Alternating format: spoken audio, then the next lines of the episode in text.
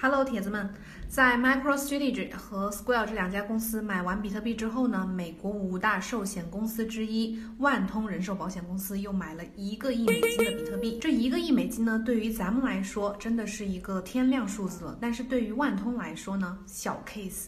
在他们的一般投资账户里面呢，截止到九月三十号，已经有两千三百五十亿美元的这个资金。万通这次呢是通过纽约数字投资集团来购买比特币的，除了买比特币之外，他还购买了纽约数字投资集团价值五百万美元的这个股份。所以咱还能说啥？就是有钱真顶牛。万通它是什么量级呢？它有五百万的客户，管理着两千三百五十亿美元的保险账户。那这么大一家公司也开始买比特币了，这个影响咱就不用多说了。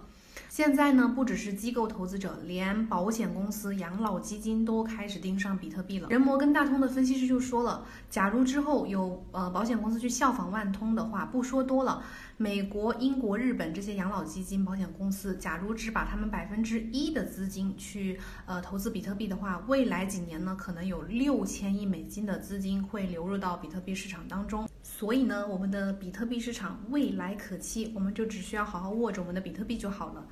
好了，我唠完了，忙去吧啊！感谢观看，不妨点个赞。